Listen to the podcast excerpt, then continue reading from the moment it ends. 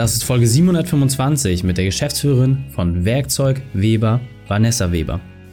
Willkommen zu Unternehmerwissen in 15 Minuten. Mein Name ist Raik Hane, Ex-Profisportler und Unternehmensberater. Jede Woche bekommst du eine sofort anwendbare Trainingseinheit, damit du als Unternehmer noch besser wirst. Danke, dass du die Zeit mir verbringst. Lass uns mit dem Training beginnen. In der heutigen Folge geht es um Unternehmerin in einer Männerdominanz. Welche drei wichtigen Punkte kannst du aus dem heutigen Training mitnehmen? Erstens, wie der Start war. Zweitens, welche Voraussetzungen herrschten. Und drittens, was sich daraus entwickelt hat. Du kennst sicher jemanden, für den diese Folge unglaublich wertvoll ist. Teile sie mit ihm. Der Link ist reikane.de slash 725. Bevor wir gleich in die Folge starten, habe ich noch eine persönliche Empfehlung für dich. Und wenn du Ideen wie diese für dein Unternehmen auch umsetzen möchtest und auch 10 Stunden pro Woche weniger arbeiten, dann buche deinen Termin für ein kostenfreies Erstgespräch.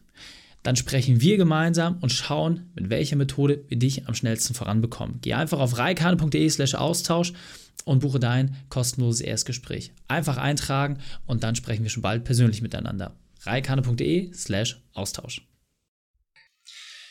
Willkommen bei der Weber. Hallo, ich freue mich, dass ich da sein darf. sehr cool, sehr cool.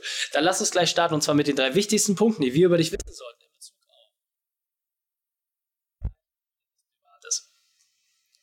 Am Beruf. Ähm, Innovation treibt mich riesig äh, voran. Vergangenheit, der harte Weg, äh, kaltes ins kalte Wasser springen, da lernt man am besten das Schwimmen und privat. Ich liebe Musik. sehr cool, sehr. Und äh, Werkzeughandel, den du von deinem Vater übernommen hast. Dann hast du auch ein Buch geschrieben, hast jetzt ganz neu auch das Hörbuch entsprechend rausgebracht.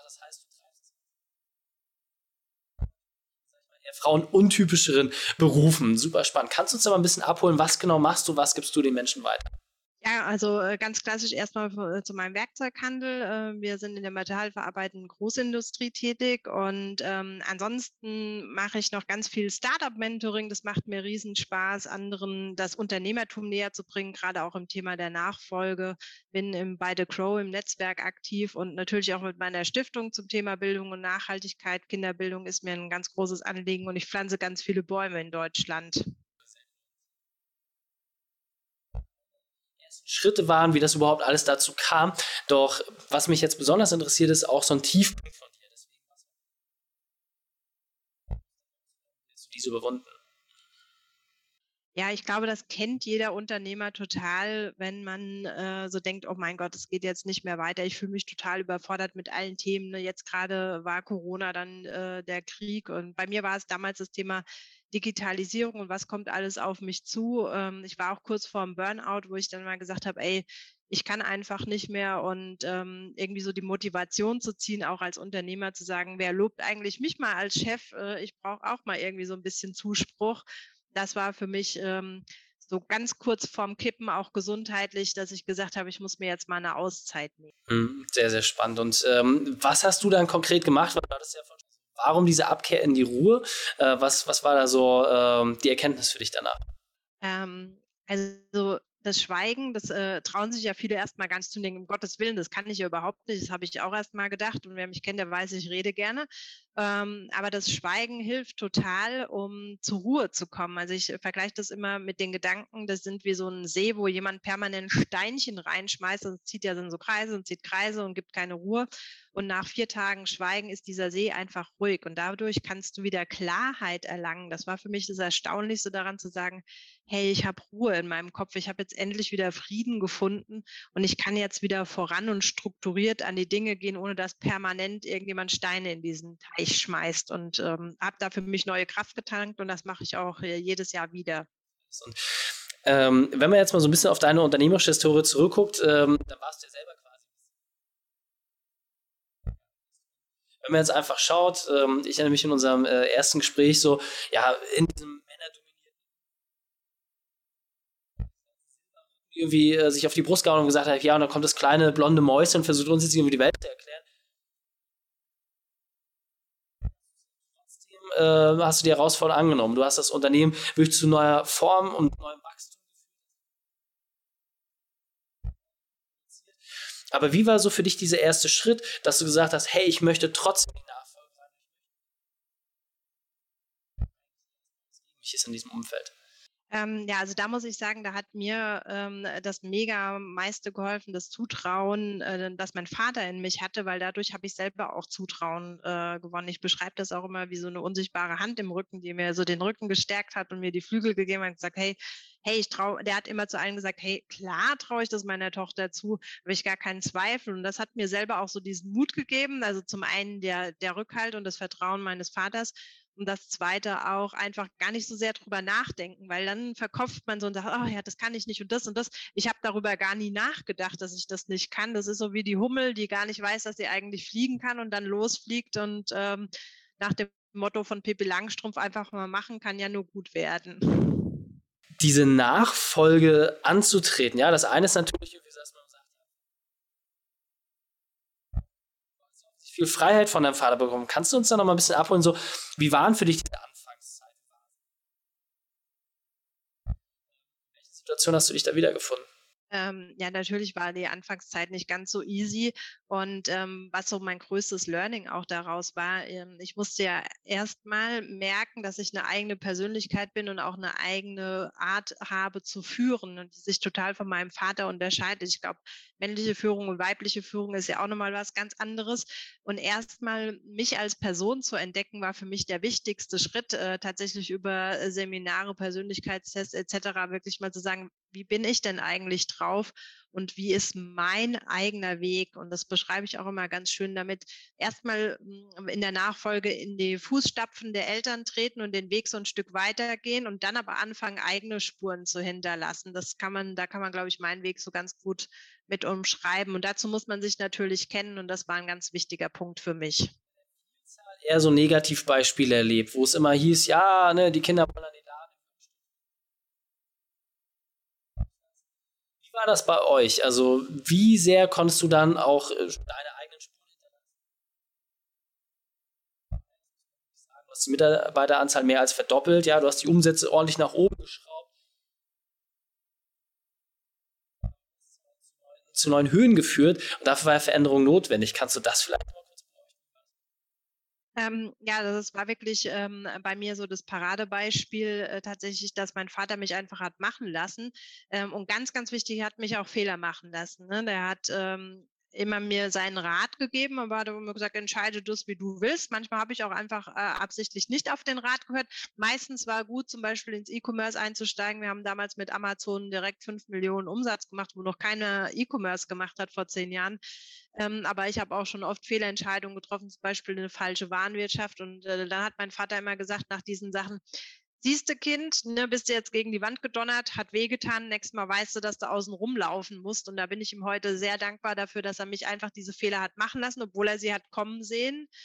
Ähm, und aber nicht gesagt hat, nein, das machen wir jetzt nicht, wie ja viele so die Leute ne, oder auch die Kinder ja dann oftmals so in Watte packen und sagen, nein, nein, nein, alles drumrum, ähm, wir passen auf dich auf. Äh, das Fehlerlernen ist im Unternehmertum eines der wichtigsten, um auch voranzukommen und auch Innovationen zu schaffen äh, Tochter-Vater-Konstellation an, ja, das heißt, äh,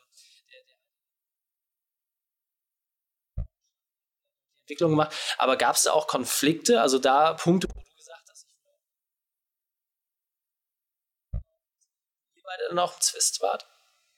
Ja, also wir waren uns im Grunde schon viel einig. Ähm, und wenn es mal irgendwie eine Indifferenz gab, wie gesagt, dann hat mein Vater tatsächlich immer den Schritt zurück gemacht und hat gesagt, naja, dann mach das so, wie du denkst. Und, und hinterher hat er dann gesagt, naja, gut, dass du das so entschieden hast, ähm, weil das war am Ende die richtige Entscheidung, hätte ich gar nicht gedacht. Aber ich glaube, da ist es auch ganz, ganz wichtig, immer im Dialog zu bleiben. Also wir haben dafür auch so ein Ritual. Wir haben immer morgens zusammen unseren Kaffee getrunken, immer von sieben bis halb äh, acht, bis unsere Arbeit angefangen hat. Ähm, und da haben wir uns natürlich auch schon viel ausgetauscht, dass wenn äh, die Leute kennen, die auch Familienunternehmen haben, ne, da, da hört ja der Unternehmeralltag nicht ähm, am, am Essens- oder Frühstückstisch äh, und Abendessentisch auf. Und dann ist das natürlich auch ganz gut und ganz wichtig, niemals einen Konflikt mit in die Familie zu tragen, auch wenn das nicht immer einfach ist, aber da gilt es wirklich einen Schnitt zu machen. Ähm, wenn du jetzt einfach mal schaust, ähm, auch so für dein, dein Unternehmen genau diesen Weg vereinfachen kann. Ja, also häufig ist ja einfach das. Äh, ähm, wo siehst du da vielleicht Grundvoraussetzungen oder Dinge, die man beachten es äh, zu dem Zeitpunkt war, als er dir das Geschäft übertragen hat? Ähm, also ich glaube, dass es ähm, auch durchaus gut ist, vielleicht sich auch mal externe Leute zu suchen oder Hilfe zu suchen, gerade die das ein bisschen moderieren können, weil in der Familie ist man so sehr emotional gebunden und auch das mit den Geschwistern gut aufzutrennen, das ist auch oftmals so eine Sache, die da ganz wichtig ist. Wer hat den Hut auf zu entscheiden? Das ist auch ähm, wichtig, dass man sagt, hey, einer kriegt den Hut auf beide, aber mit getrennten Bereichen, weil das führt ganz oft zum Streit. Und meistens wird die Nachfolge vom ähm, der, der erste, der hat immer Schwierigkeiten loszulassen, also die Start-up-Generation sozusagen. In der zweiten, dritten ist es so ein Stück weit leichter. In der vierten wird es wieder schwierig, weil dann meistens Cousin und Cousinen irgendwie in die Konstellation reinkommen. Und da ist es dann schon ganz gut, auch auf externe Hilfe ähm, drauf zu gehen. Ähm, aber ich möchte auch alle ermutigen, die vielleicht sagen, hey, ähm, ich habe kein, ähm, also das Kind zu zwingen ist das Allerschlimmste, was man tun kann. Ähm, weil wenn es nicht die Freude und den Spaß daran hat, wird das Unternehmen an die Wand gefahren. Das habe ich schon so oft erlebt.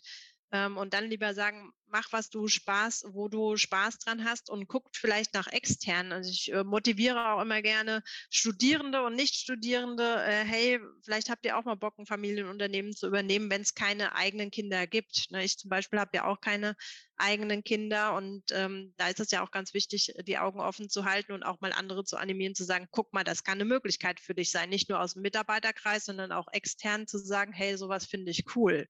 Klar, dass du gesagt hast, hey, Werkzeuge, das ist voll mein Ding, da habe ich Bock drauf? Nee, überhaupt nicht. Ähm, ich wollte früher lieber Künstlerin werden und äh, malen und ähm, mein, meine Kreativität freien Lauf lassen. Und ähm, da hat mich dann mein Papa ein Praktikum machen lassen in der Werbeagentur, aber da durfte ich dann nur bei einer äh, den ganzen Tag die Orangenhaut wegretuschieren für so einen Katalog, für so ein äh, äh, äh Bikini-Zeugs. Also das war jetzt irgendwie nicht so meine Sache und habe dann auch festgestellt, naja, vielleicht ist das dann ähm, schwieriger als Künstler sein Geld zu verdienen, dann gehst du doch mal da rein. Aber das Kaufmännische hat mir auch schon immer Spaß gemacht. Ich sage immer, wer verkaufen kann, wer sich auch verkaufen kann, das ist auch eine wichtige Geschichte.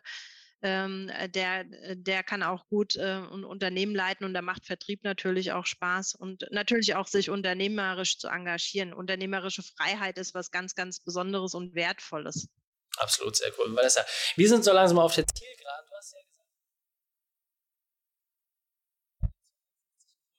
Kannst du uns nochmal sagen, was genau das ist und wo wir das finden? Genau, also mein Buch kann man einfach über die Webseite bei mir, vanessa-weber.de oder mein Hörbuch auch gerne. Und ich habe es geschrieben für Unternehmer, die einfach ähm, für sich mal einen Impuls haben wollen. Ganz kurze Geschichten aus meinem Leben, 52 Impulse zum Thema Innovation, Führung, Marketing, Vertrieb oder auch Nachhaltigkeit ist ja ein ganz großes Thema bei mir wie kann ich die Werte in dem Unternehmen vermitteln. Ähm, wenn man dann mal morgens auf der Fahrt schnell so einen kleinen Impuls braucht, dann ist das Hörbuch eigentlich ganz praktisch. Die Shownotes dieser Folge findest du unter reikane.de slash 725. Alle Links und Inhalte habe ich dort zum Nachlesen noch einmal aufbereitet. Dir hat die Folge gefallen? Du konntest sofort etwas umsetzen? Dann sei ein Held für und teile diese Folge.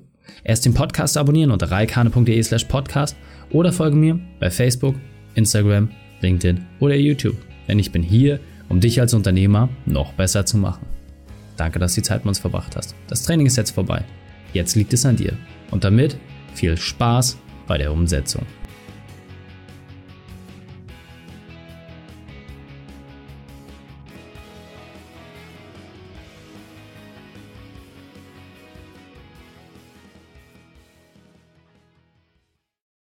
Und wenn du Ideen wie diese für dein Unternehmen auch umsetzen möchtest und auch 10 Stunden pro Woche weniger arbeiten, dann buche deinen Termin für ein kostenfreies Erstgespräch. Dann sprechen wir gemeinsam und schauen, mit welcher Methode wir dich am schnellsten voranbekommen. Geh einfach auf reikane.de slash Austausch und buche dein kostenloses Erstgespräch. Einfach eintragen und dann sprechen wir schon bald persönlich miteinander. reikane.de slash Austausch.